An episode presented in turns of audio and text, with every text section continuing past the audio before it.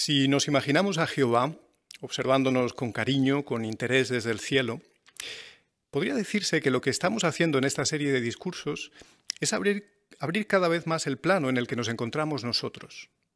Hemos hablado en primer lugar de cómo hacer feliz a Jehová en nuestra vida personal. Luego hemos ampliado un poco el plano y hemos hablado de nuestra vida de familia. Hablamos después de nuestra congregación. Y ahora abrimos el plano más para hablar de lo que hacemos en la comunidad. Y con esta expresión, la comunidad, nos referimos a las personas que tenemos a nuestro alrededor, nuestros vecinos, nuestros compañeros de trabajo, de clase, en definitiva, las personas con las que nos cruzamos y con quienes convivimos. Pues bien, eh, ¿cómo podemos hacer feliz a Jehová en esta esfera de nuestra vida? Bueno, la Biblia enseña que los cristianos tenemos una responsabilidad ante la comunidad. Podemos verlo en Hechos capítulo 13, versículo 47. Si me acompañáis, por favor, al libro de Hechos de Apóstoles, capítulo 13, versículo 47, y nos ponemos un poco en contexto. Eh, Pablo y Bernabé están en su primera gira de predicación, corre el año 47 o 48, y han llegado a Antioquía de Pisidia, una ciudad de Asia Menor. Ya han hablado varios sábados en la sinagoga, y algunas personas les han pedido que se queden más tiempo, que no se vayan todavía. Bueno, ellos acceden y el sábado siguiente, dice la Biblia, casi toda la ciudad se reúne para oírlos. Pero a algunos judíos no les gusta eso. Así que se ponen celosos y comienzan a contradecir a Pablo y a atacarlo verbalmente. ¿Dejan de predicar ante esa oposición? No, Pablo les explica que van a seguir haciéndolo porque, y este es el punto, tienen que cumplir con una orden de Jehová. Pero ¿cuál es esa orden? Pues veámoslo. Hechos capítulo 13, versículo 47.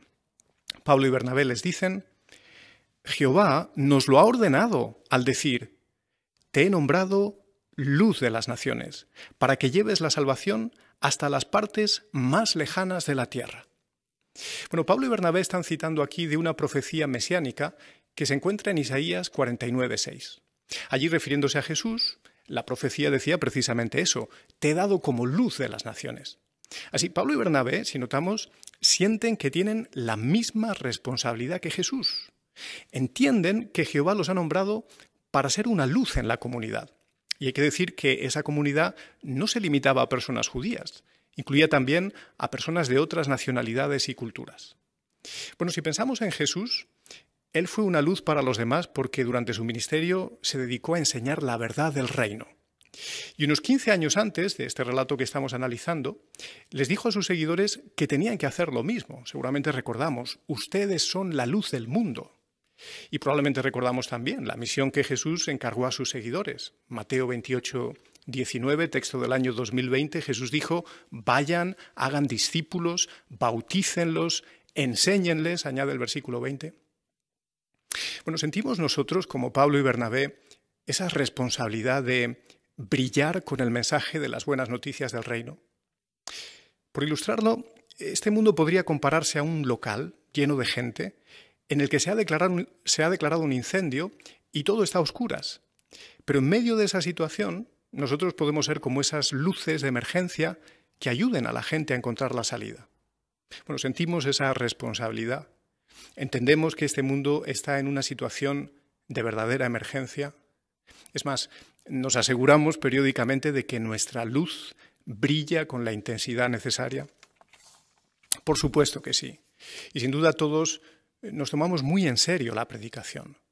No predicamos solo por sentido del deber, nosotros ponemos el corazón en lo que hacemos, porque sabemos que de verdad es importante. Y de hecho usamos todos los medios disponibles en cada momento según las circunstancias. Es más, no esperamos a un momento concreto de la semana en el que pueda decirse que oficialmente estamos predicando.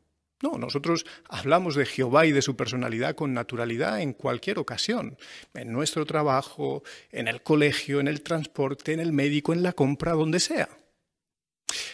Ahora bien, para ser luces en la sociedad en la que vivimos, conviene que tengamos en cuenta que no solo debemos hablar de Jehová y de su propósito, por supuesto eso es eh, esencial, es nuestra misión, pero también debemos actuar de forma ejemplar. Y de nuevo aquí Jesús es nuestro referente. Cuando pensamos en Jesús, ¿verdad que Él no se limitó a hablar de las bendiciones del reino? No, Jesús también ayudó a los que tenía a su alrededor. Además hay que decir que su comportamiento en la comunidad siempre fue intachable. Busquemos Mateo capítulo 5, versículo 16, y recordemos un consejo que nos dio a todos sus seguidores. Mateo capítulo 5, versículo 16. Si lo tenéis, leemos. De la misma manera, dijo Jesús, hagan brillar su luz a la vista de la gente. Y aquí tenemos el concepto, ¿no? Que nuestra luz debe brillar. Pero notemos con qué lo conecta Jesús ahora. Continúa el versículo, que vean sus buenas obras y así le den gloria al Padre de ustedes que está en los cielos. Así, las personas no solo tienen que escucharnos hablar de cosas buenas, eso es importante, pero dijo Jesús que las personas tienen que vernos hacer cosas buenas. Y es que a menudo lo que hacemos tiene incluso más efecto que lo que decimos. Para destacar esta idea vamos a hablar brevemente con el hermano Pablo Miguel Fernández. El hermano Fernández ha estado varios años trabajando en los grupos de construcción y ha participado en unos 30 proyectos de construcción diferentes. Eh, Pablo Miguel, muchas gracias por acompañarnos. ¿Podrías contarnos alguna experiencia sencilla que ilustre que nuestro comportamiento tiene un buen efecto en las personas que nos rodean? Pues recuerdo varias. Por contarte una en concreto, recuerdo una ocasión que para hacer un trabajo necesitábamos que al día siguiente nos trajeran arena. Así que llamamos a uno de nuestros proveedores y nos dijo, sin problema, mañana estoy allí a primera hora con la arena. Le dijimos, mira, es muy importante que, que esté a primera hora porque si no se queda la obra parada. Nos dijo, sin problema, allí estaré. Pero al día siguiente nos llama y nos dice que se había puesto su hijo malo y que tenía que ir al hospital. Por la tarde, cuando llegó por la arena, vino con un poco como, como con miedo. Ya sabes cómo se la puede gastar la gente en, el mundo si dejas una obra parada. Y para colmo, se encuentra al llegar un hermano que le hace gestos para que pare y piensa, bueno, no he llegado y ya me van a regañar. Pero el hermano que le para, en vez de preguntarle por la arena, le para y le pregunta, perdona, ¿cómo está tu hijo? El proveedor se sorprende un poco, avanza un poco más y se sorprende más cuando se encuentra con otro hermano y piensa, bueno, seguro que este es el que me regaña y este otro hermano, en vez de preguntarle por la arena, de nuevo le pregunta, perdona, ¿qué tal está tu hijo? No nos dimos cuenta del impacto que había tenido lo que los hermanos habían hecho hasta unos días después que fuimos a pagarle y nos lo contó. Nos dijo, la verdad es que ojalá que todos mis clientes fueran como vosotros. aquel día ni siquiera algunos de mis mejores amigos me preguntaron por mi hijo y, vosotros no solo me habéis demostrado que sois buenos clientes, sino que es que sois buenas personas. Así es el pueblo al que pertenecemos y qué orgullosos nos sentimos de nuestros hermanos. Muchas gracias. ¿Dirías, Pablo Miguel, que nuestro trabajo influye en la opinión de la comunidad sobre los testigos de Jehová? Muchísimo. Mucho más de lo que a veces nos damos incluso hasta cuenta. En otra ocasión hicimos un proyecto frente a una carretera donde pasaban miles de personas en una temporada donde había muchas protestas y manifestaciones en pro de los intereses y los derechos de la mujer. Nosotros pensábamos que pasábamos desapercibidos, pero nos dimos cuenta que no pasábamos tan desapercibidos cuando una profesora nos enteramos que en clase les decía a sus alumnos, si queréis ver igualdad entre hombres y mujeres, hombres y mujeres trabajando en completa igualdad, pasaros por la obra de los testigos y allí los veréis. Qué buen testimonio. Gracias por compartir ese detalle. No sé si tienes alguna reflexión final, algo que hayas aprendido en este tiempo que has estado colaborando en todos estos proyectos pues que el impacto que tiene el trabajo que hacen nuestros hermanos de los grupos de construcción en la comunidad es muy, muy, muy grande. No solo porque hacen una tarea que se valora y se aprecia mucho en los pueblos y las ciudades allí donde van, sino que además el buen ejemplo y ese buen comportamiento no pasan desapercibidos para los vecinos. Pues muchísimas gracias, Pablo Miguel, por compartir esas ideas, esos comentarios con nosotros. Muchas gracias de verdad. ¿Qué beneficios tendremos si nos esforzamos por hacer feliz a Jehová en la comunidad? Bueno, destaquemos dos. En primer lugar, es posible que la gente le dé honra a Jehová al ver nuestra buena conducta. Esta afirmación se basa en lo que leemos en Primera de Pedro capítulo 2 versículo 12 que os invito a leer conmigo, por favor. Primera de Pedro eh, capítulo 2 versículo 12. Leemos aquí mantengan una conducta ejemplar entre las naciones. ¿Para qué? Dice el texto, para que cuando los acusen de actuar mal, ellos, es decir, las personas de la comunidad, sean testigos oculares de sus buenas obras y como resultado le den gloria a Dios el día que haga su inspección. Bueno, este texto nos enseña que nuestro buen comportamiento puede desmentir las críticas injustas. Eh, Pedro habla en este versículo de, hemos leído, cuando los acusen de actuar mal. Y es que Pedro sabía muy bien lo que significaba ser blanco de críticas injustas. Por ejemplo, hacia el año 44 había sido encarcelado por Herodes Agripa I como consecuencia precisamente de la mala prensa que tenían los cristianos. Y por su posición en la organización, en la congregación, Pedro sin duda debía estar al tanto de acusaciones injustas que otros cristianos también habían recibido. Por ejemplo, si lo pensamos en Tesalónica, algunos dijeron de Pablo y Silas que actuaban en contra del César porque predicaban que había otro rey, Jesucristo. O por ejemplo en la ciudad de Cesarea, allí un abogado llamado Tértulo acusó de nuevo al apóstol Pablo ante el gobernador Félix y dijo de él, y cito textualmente de la Biblia, dijo este tal Tértulo, hablando de Pablo, este hombre es una plaga, promueve rebeliones entre todos los judíos por toda la tierra y es un cabecilla de la secta de los nazarenos. Bueno, hoy ocurre exactamente igual, ¿verdad? Algunos nos, acusan injustamente simplemente porque no les gustan nuestros valores. Y escuchamos, ¿verdad?, que a veces dicen de nosotros cosas como que somos intolerantes o que separamos a las familias o que nos aprovechamos del miedo de la gente para ganar adeptos o que nuestros líderes o cabecillas nos han lavado el cerebro. Sorprendente, ¿verdad?, hasta qué punto se puede torcer la verdad. Pero si, como dijo el apóstol Pedro por inspiración, mantenemos una conducta ejemplar, si demostramos con nuestros hechos que somos ciudadanos respetuosos, responsables, que de verdad nos interesamos por nuestros vecinos, que de verdad nos esforzamos por, en la medida de lo posible, hacer cosas buenas por la comunidad. Si hacemos eso, siempre habrá personas sinceras que ante las críticas de otros dirán, no, no, no, ellos no son así, yo lo he visto. Tengo un vecino, tengo un compañero de trabajo, un compañero de clase, que son buena gente, que no son como decís.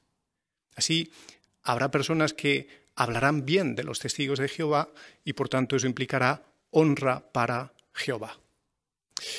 Y esto nos lleva al segundo beneficio, y es el siguiente.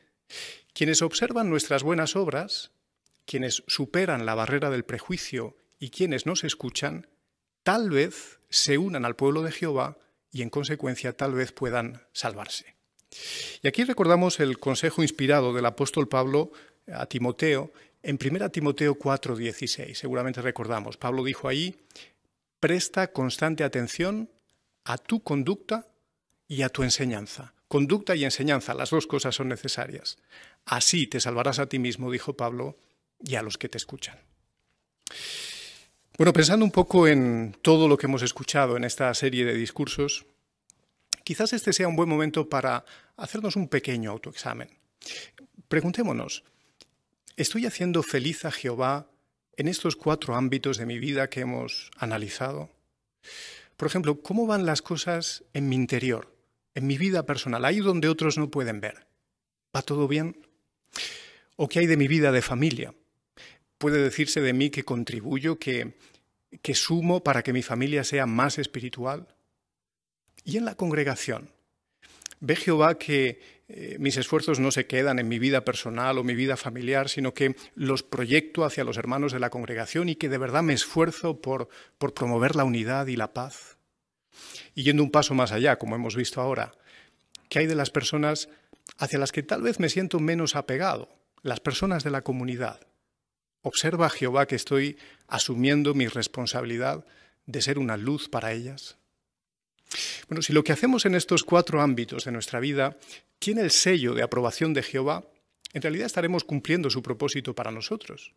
Como dice la Biblia en Eclesiastés capítulo 12, versículo 13, temer a Jehová y obedecer sus mandamientos es todo lo que el hombre debe hacer. Bueno, si os parece, podemos hacer la pregunta de repaso y así nos quedamos con el mensaje, la esencia de estos cuatro discursos. Si tenéis a mano el programa, notáis que la pregunta de repaso es la siguiente. ¿Cómo podemos hacer feliz a Jehová en todos los aspectos de nuestra vida? Y la respuesta, bueno, por lo que hemos leído en esos cuatro textos que tenemos ahí en el programa, Juan 14, 31, Efesios 6, 1 al 4, Salmo 35, 18 y Primera de Pedro 2, 12 son los cuatro textos clave. Pues bien, por lo que hemos leído ahí, a Jehová le hace feliz que nuestras decisiones y nuestras acciones demuestren que queremos seguir su guía en todo lo que hacemos. Bueno, lo que hemos analizado en esta serie de discursos viene a recordarnos una vez más que la vida del cristiano es una vida comprometida, es una vida abnegada, es una vida centrada en dar que se proyecta de dentro hacia afuera. Eso, por supuesto, requiere un esfuerzo constante por hacer las cosas como Jehová dice y por tener su aprobación. Pero ese esfuerzo, hermanos, ese esfuerzo vale muchísimo la pena. Es decir, sentir que nuestra vida le hace feliz a Jehová, que cuando Él nos observa desde el cielo, por dentro y por fuera, lo que somos y lo que hacemos, pensar que cuando Él hace eso, sonríe con satisfacción, ese es el mayor privilegio al que puede aspirar un ser humano. Y sin duda es algo que nos hará felices ahora y siempre.